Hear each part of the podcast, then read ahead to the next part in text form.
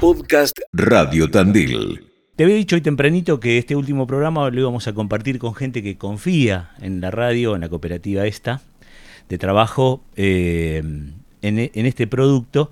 Y arrancamos con Coop Agro, que lo escucharás cada mañana, la cooperativa agropecuaria de Tandil, eh, que obviamente es una de las empresas insignia de lo que tiene que ver con la producción este, de granos y, una de diversificación de la que vamos a ir charlando. Daniel Álvarez es el gerente general de la cooperativa y ha tenido la amabilidad de acercarse. Gracias por aceptar el convite, por el acompañamiento y bueno, eh, te pregunto Daniel, a esta hora uno levanta la copa, celebra, pero ¿cómo fue el año que pasó? Bueno, buen día, eh, gracias por la invitación. Eh, a ver, el año que pasó, el que estamos terminando, sí un año difícil, complicado. uno tiene que ser claro y hacer un diagnóstico de la realidad. Argentina es un país que está desde el punto de vista económico y social quebrado, entonces uno tiene que amoldarse y adecuarse. Pero este ha sido un año complicado en general en el día a día, lo logístico. El sector agropecuario necesita insumos importados, este año obtener insumos importados fue muy difícil. Eh, todo el mundo pensaba que íbamos a devaluar y que se iba a devaluar y por suerte por suerte. Finalmente se devaluó, pero estuvimos todo el año esperando eso, entonces nadie quería vender, nadie quería vender insumos, nadie quería vender materia prima. Nosotros precisamos sí o sí sembrar, precisamos darle de comer a las vacas todos los días. Entonces realmente fue un año complicado desde el punto de vista logístico. Tuvimos más de 5 o 6 tipos de cambios a lo largo del año. A pesar de eso, a pesar de eso, creo que estamos cerrando un buen año, un buen ejercicio, lo que le permite a la cooperativa seguir consolidándose desde el punto de vista económico y social.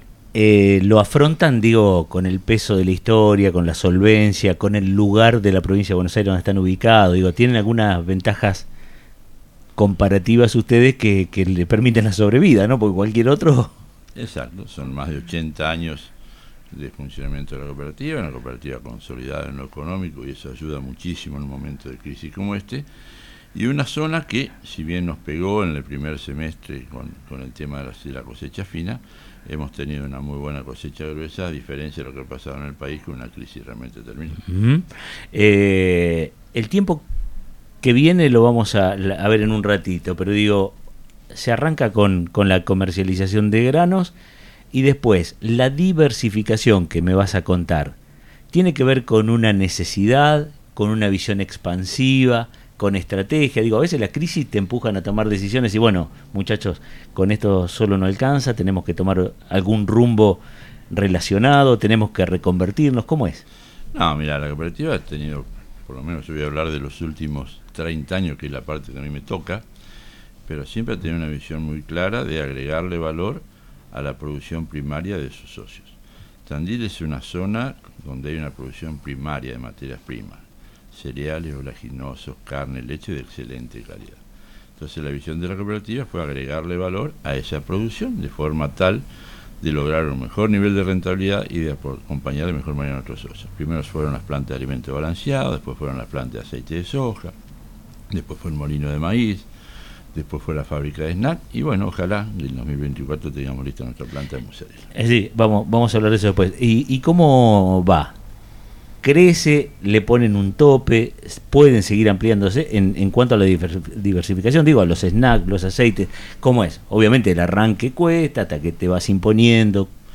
Mira, agregar valor es algo importante. Uno le agrega valor y mejora obviamente el posicionamiento. Ahora, ¿es fácil? No. El agregar valor es sumamente complicado. Yo creo que hay tres reglas de juego o tres premisas fundamentales para que uno empiece en agregar valor. Eh, primero, mercado uno tiene que tener el mercado antes de desarrollar el proyecto. Segundo, eh, la estructura y la escala. Tiene que tener una estructura una empresa una industria que sea competitiva. Máximo, si uno se proyecta de acá a futuro y analiza, en caso de que esto funcione y funcione bien, cuál va a ser el verdadero mercado nuestro dentro de un año o dos años, si no somos competitivos quedamos afuera. Y tercero, hay que tener la capacidad financiera suficiente como para bancarse ese proyecto uno, dos, tres, cuatro años hasta que realmente se empiece a caminar. ¿El mercado es local, nacional, internacional? No, el mercado es internacional. El mercado, eh, los argentinos estamos mucho más acostumbrados al mercado interno, pero se puede exportar tranquilamente de la producción que genera la cooperativa. Eh, yo diría que gran parte de ello se exporta vía Puerto Riquín, como son cereales y olaginosos. ¿Y los aceites? A eso eh, Aceite no, pero sí todo lo que tiene que ver con harinas de maíz y demás también tiene mercado internacional y este nuevo proyecto, podemos hablar después, también tiene el mercado internacional como mercado por excelencia. Por supuesto, sin dejar de pensar en el mercado interno. ¿Cuáles son los principales compradores? No, eh, cereal y oleaginoso es el mundo en general. Es el mundo en general, en todo lo que es derivado de maíz, básicamente Angola y República Dominicana, y mozzarella, lo podemos plantear nuevamente, creo que los países limítrofes son un mercado interesante. Tandil, si vos le preguntás al ciudadano tandilense común, ¿crees que conoce esto de Copagro? No, la cooperativa siempre ha tenido un perfil muy bajo. Eh, es nuestra política. Creo que no ha ido bien con esta forma, no tenemos por qué cambiar. Eh, así que desde ese punto de vista decimos cómo nosotros somos conscientes que nuestro principal destinatario es nuestro socio, es el productor agropecuario, son más de 500 productores que día a día confían en la cooperativa y la cooperativa es una cooperativa de productor agropecuario y tiene como objetivo central tratar de ayudar, colaborar, apoyar para que estos socios les vaya bien. Eh, vos hablabas de la situación del país, fue una hasta el 10 de diciembre y el 10 de diciembre otra, ¿no? Y, este escenario actual, eh, ¿cómo, ¿cómo lo definen? Te lo pregunto a vos en nombre de todos los socios. En este momento de la Argentina, lo que reina es eh, el optimismo, digo, obviamente vos me vas a decir como cualquier futbolista, mira, si no soy optimista me tengo que quedar en casa, no tengo ni que levantarme, pero digo, hay que esperar, es un momento de incertidumbre, de espera, de ver cómo transitan las nuevas medidas, cómo es una empresa tan importante ante un sacudón que no solo es la devaluación, porque imagínate que mañana entra en vigencia un DNU, hay reforma de leyes, se mueve el mercado laboral, se mueve eh, es un cimbronazo importante. ¿Cómo es para una empresa este, este momento? ¿Qué, ¿Qué, qué, es lo que se recomienda? Mira, la cooperativa siempre ha sido, yo no digo pesimista, pero sí realista. Entonces lo primero que tenemos que ser conscientes es que estamos en un momento extremadamente difícil, como país. Este gobierno es el gobierno que se ha elegido en forma democrática, entonces tenemos que apoyarlo de alguna u otra manera, ¿cierto? Ahora, si no es este gobierno, hubiera sido cualquier otro, creo que con matices el camino es el mismo. La devaluación no se discutía, suponte. ¿Eso no? No. No. no. pero no se debatía ordenar las variables macroeconómicas. Entonces tenemos que tener un dólar a nivel razonable. Los precios de combustible y los precios de los servicios tienen que ser a valor internacional. Ahora después, tenemos que tener sueldos que puedan pagar eso, si no es imposible realmente. Entonces, ¿cómo vemos nosotros el 2024? Durísimo debemos ser realistas, todos los argentinos vamos a tener un costo enorme, todos lo vamos a pagar, el sector agropecuario también, y va a ser un año de transición, un año de transición donde ojalá este plan económico duro, complicado, difícil, dentro de seis, siete meses empecemos a ver algún síntoma para que esto se encamine. Porque si esto no se encamina, vamos a traer un problema de un caos social o un proceso de hiperinflación que es peor que esto. Entonces, uno quiere decir, bueno, ¿nos tenemos que juntar el cinturón? Sí. ¿Tenemos que hacer un esfuerzo? Sí. ¿Hay gente que la está pasando muy mal y seguramente no tiene mucho margen de maniobra? Sí. Pero es el camino como para salir. Y vuelvo a insistir, porque uno dice, uno analiza y dice, bueno, va a ser un ajuste a nivel nacional. Pero yo estoy viendo lo que está pasando a nivel provincial y municipal con el tema de los impuestos, y es un impuestazo, o sea que no es una cuestión ideológica, a mí me da la sensación que están todos en la misma línea tratando de equilibrar sus números. ¿Se podrá? ¿No se podrá? Ojalá que sí. Por eso digo, esto va a ser un año de transición, que ojalá, ojalá por el bien de todos, coincidamos o no coincidamos, encontremos alguna luz y empecemos a ordenar la economía.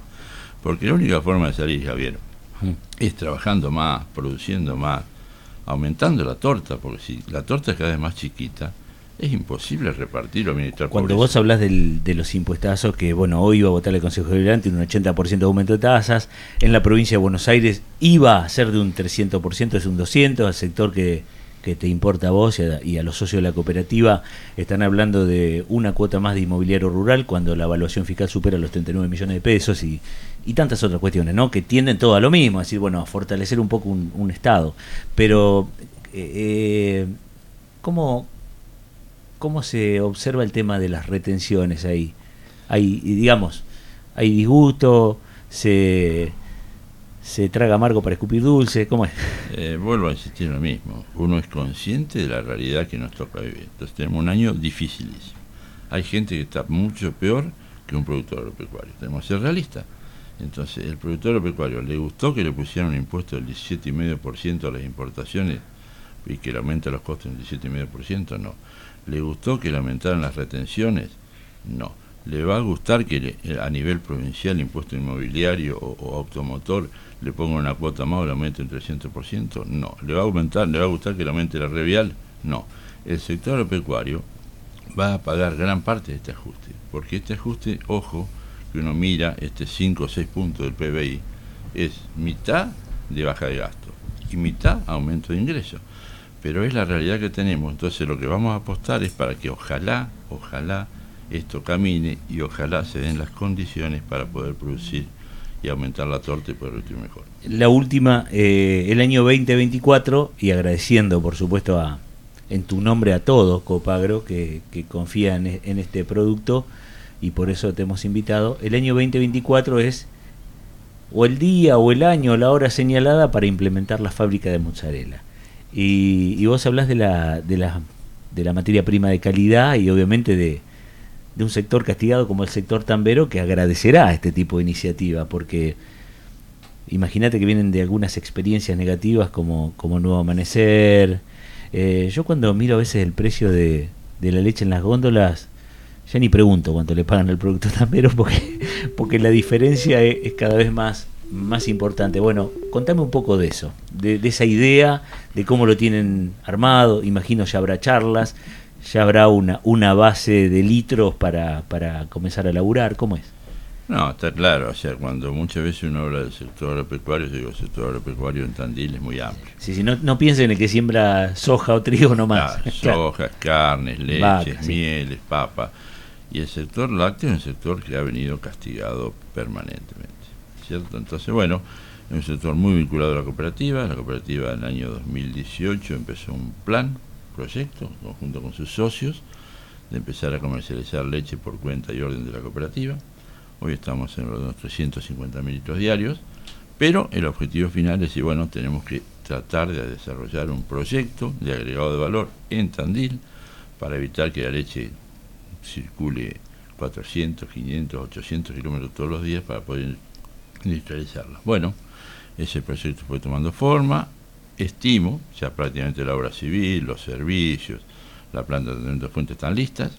Hoy, casualmente, estaba llegando al puerto las maquinarias provenientes de Alemania, así que estimo que este año, será en mayo, será en junio, tendremos nuestra fábrica lista para procesar en Tandil leche es una planta pura y exclusivamente para producir eh, mozzarella y pensamos que el destino básico va a ser la exportación. Fuente de trabajo también hablamos, ¿no? Fuente de trabajo, sí, pero acá hay que ser claro y realista. Yo no soy político ni mucho menos, pero la industria en general, si quiere ser competitiva y poder exportar, hoy es más tecnología, más inversión, menos mano de obra y mano de obra mucho más calificada. Es una planta que va a producir 150 mil litros diarios de leche, pero que tiene por turno, por turno, pura y exclusivamente en la parte de producción, cinco empleados.